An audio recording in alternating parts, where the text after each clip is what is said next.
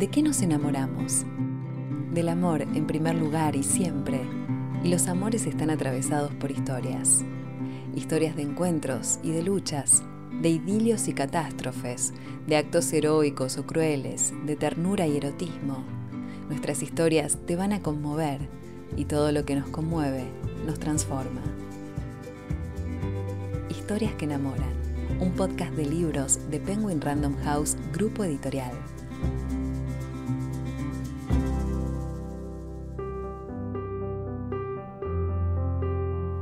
Te invitamos a conocer la obra de una escritora muy particular. La revista Time la consideró en 2016 una de las 100 mujeres más influyentes, pero nadie sabe demasiado sobre su verdadera identidad. Escribe novelas inolvidables sobre problemáticas y vínculos de mujeres. Su saga, Dos Amigas, se transformó en una exitosa serie de HBO. Hoy te presentamos la última novela de una de las escritoras más aclamadas por la crítica y el público de los últimos años.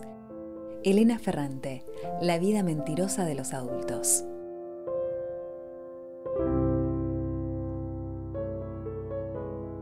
Celia Filipetto es de alguna manera una de las caras visibles de esta autora sin rostro.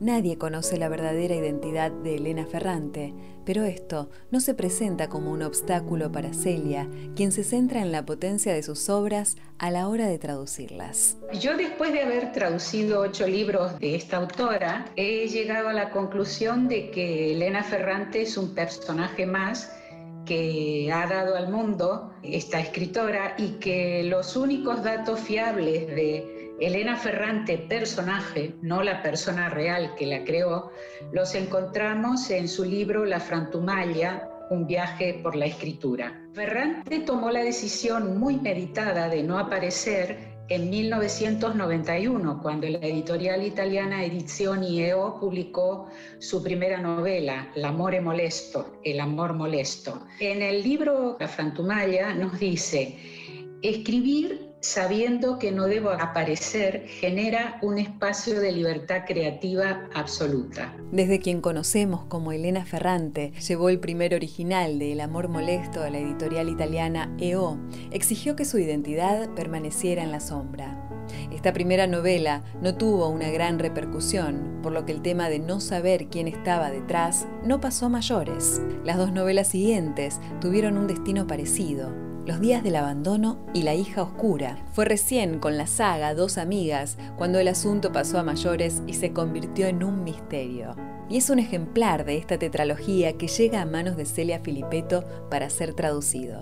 Vínculo con Elena Ferrante, yo no tengo ninguno, más que a través de sus libros y de mi trabajo como traductora de sus libros. Yo, digamos, la conocí eh, cuando en el 2011, día que fui a Penguin Random House, tenía sobre la mesa La Mica Geniale, el primer eh, volumen de una, de una trilogía, porque al principio iba a ser una trilogía.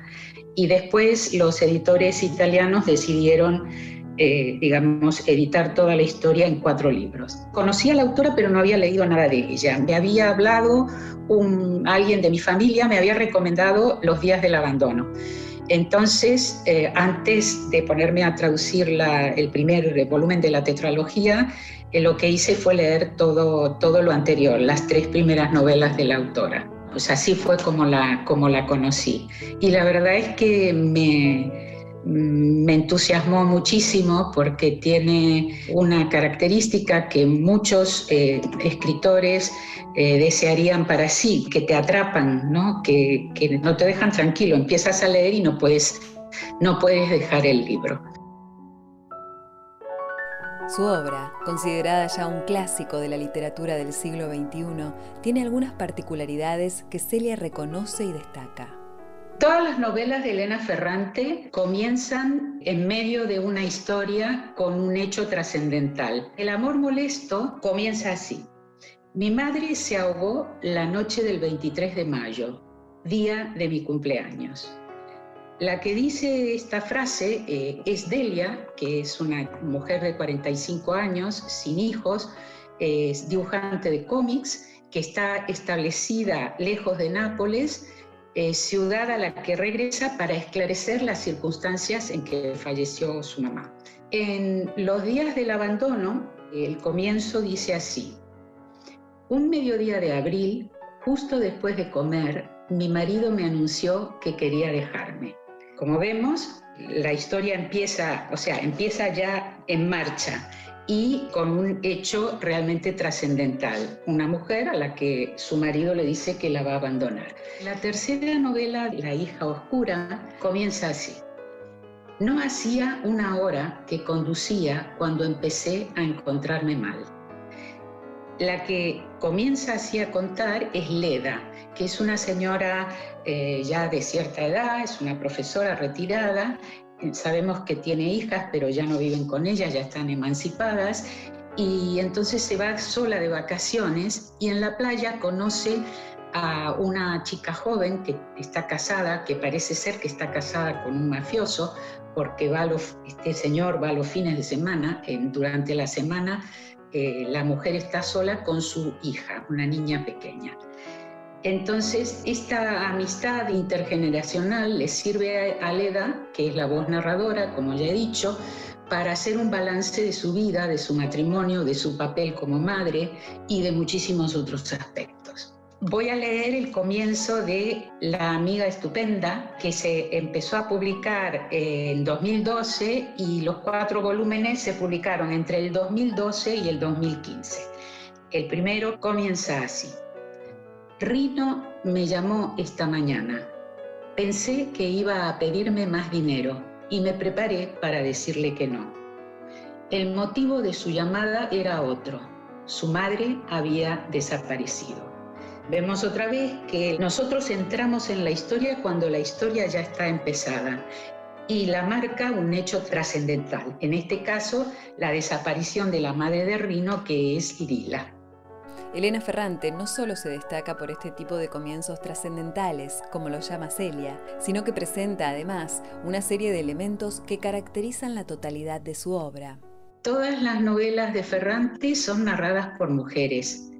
Eh, todas se marchan de Nápoles y hacen su vida en otra parte de Italia, aunque siempre mantienen el nexo con la ciudad, pero tienen como una relación incómoda ¿no? con la ciudad de origen. En todas las novelas de Ferrante se habla de tensiones entre madre e hija, eh, amores violentados, eh, de la relación con los hijos cuando ya son adultos, se habla de los enredos de la amistad femenina, eh, se habla también de la envidia. La escritura de Elena Ferrante es una riada en la que el lector cae y no le queda otro remedio que dejarse arrastrar. Hay momentos en el curso de este, de este río tumultuoso en que se producen remansos y cuando esos remansos eh, se producen, el lector, digamos, se queda más tranquilo y dice, bueno, parece que las cosas se han solucionado, no hay tanta, no hay tanta revolución. Y cuando ya se confía, entonces la, la autora aparece y le da el mazazo de una sorpresa. Siempre hay golpes sorpresivos, ¿no? Con lo cual consigue eso de que el lector no suelte la historia. La autora ha dicho alguna vez que ella más que escritora se considera una contadora de historias, ¿no? Y que su preocupación es que el lector lea y, se meta en la historia. Celia Filipetto se dedica a la traducción desde hace 40 años.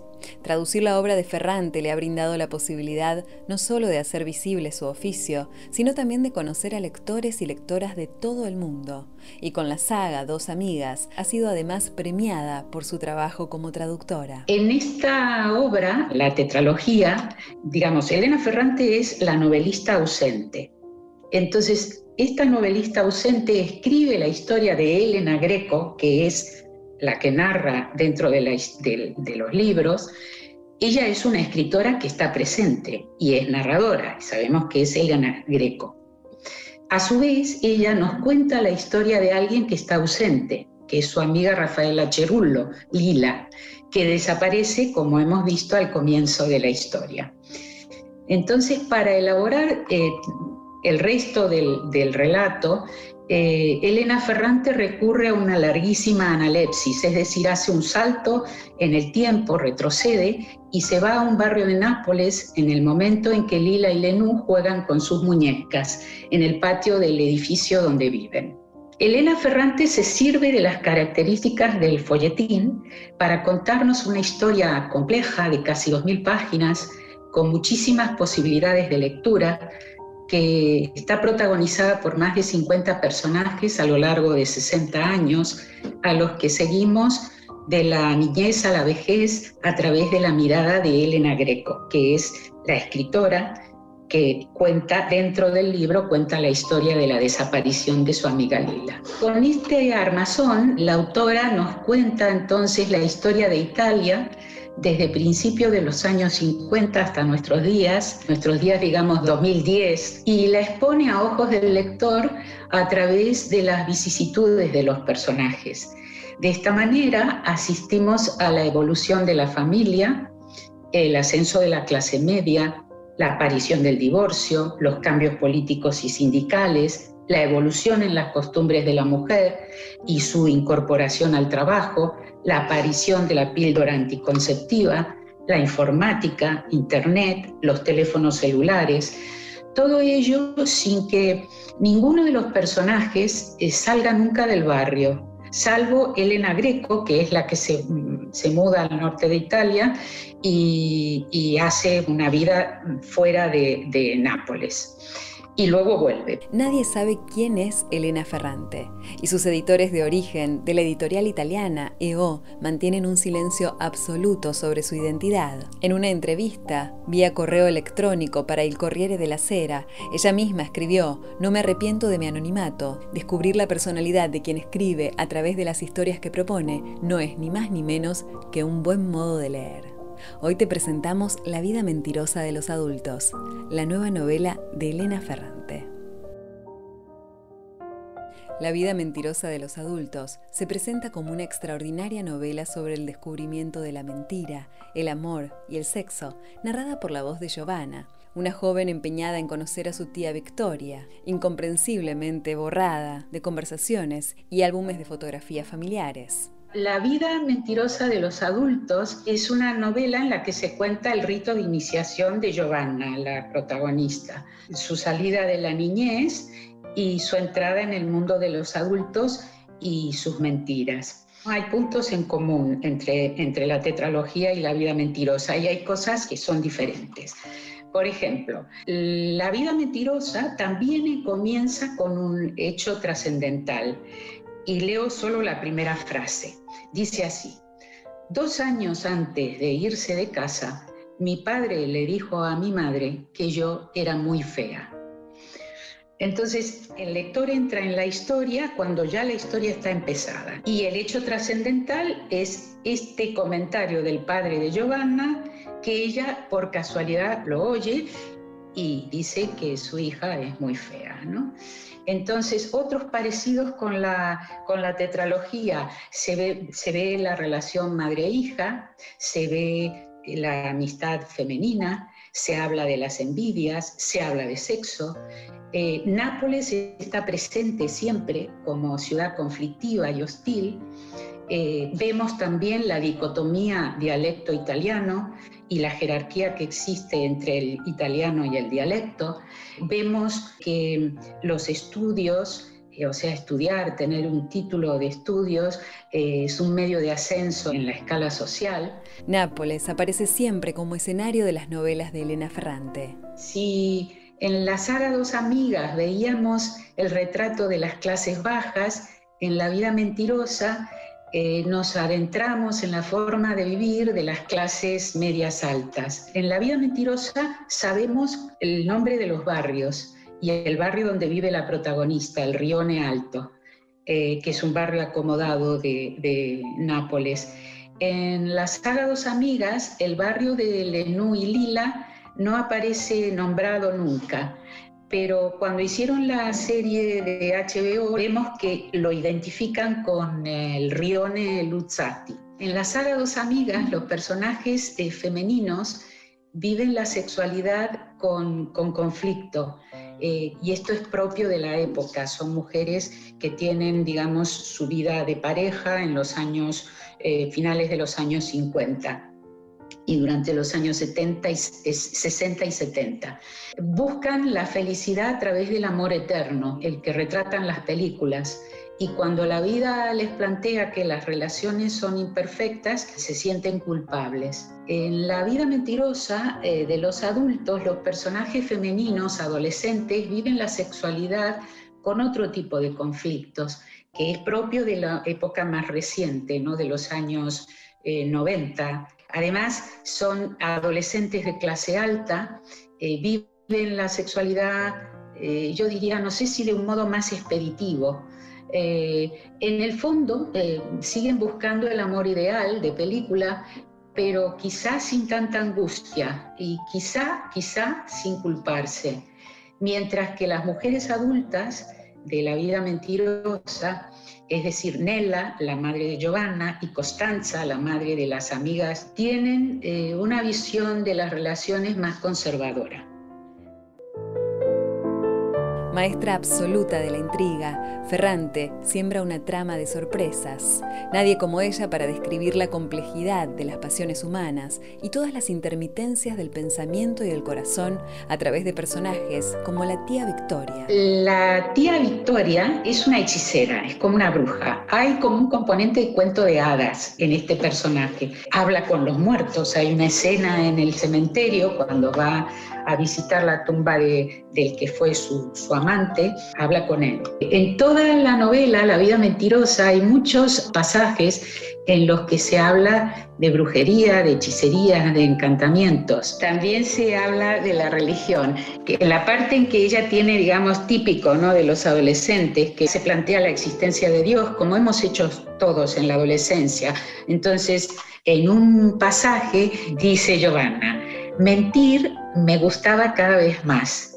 Sentía que rezar y contar mentiras me daban el mismo consuelo. En una entrevista colectiva que dio Elena Ferrante, dice que cuando era niña era mentirosa y que con frecuencia, dice, la castigaban por, porque mentía, ¿no?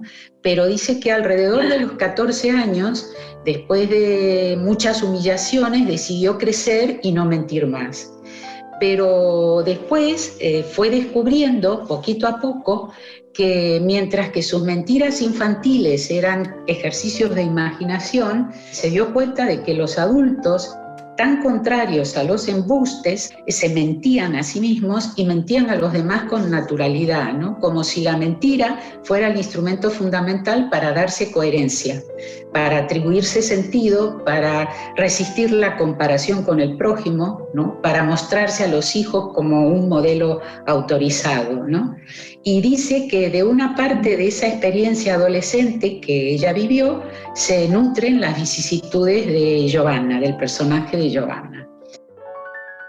Hay algo mágico en el misterio de Elena Ferrante, algo que enamora a lo largo de todas sus obras. A mí lo que más me gusta de Ferrante es lo bien que describe los personajes, lo bien que describe las épocas históricas, los problemas sociales y políticos, sin necesidad de darte una lección de enseñarte una lección de historia, darte una lección de historia. En la tetralogía, por ejemplo, nosotros sabemos que hay todo un movimiento obrero, que están las brigadas rojas, toda la historia de Italia en los 60 años que abarca la tetralogía, nos enteramos de todo lo que pasa en la historia, pero a través de los personajes, porque cada uno de ellos nos cuenta lo que le ha pasado, o Elena Ferrante cuenta lo que le ha pasado a cada uno de ellos, a través de Elena Greco. Y eso a mí me encanta, porque es una manera mm, muy sutil de contarlo y siempre sin sentar cátedra. Y en la vida mentirosa, más o menos lo mismo, porque utiliza los mismos mecanismos. Y por encima de todo, me encanta el hecho de que uno se pone a leer y no suelta el libro. No, o sea, no ves la hora de decir, quiero tener una hora para sentarme y leer. Eso es para mí interesantísimo, es fantástico y no todos los escritores lo consiguen.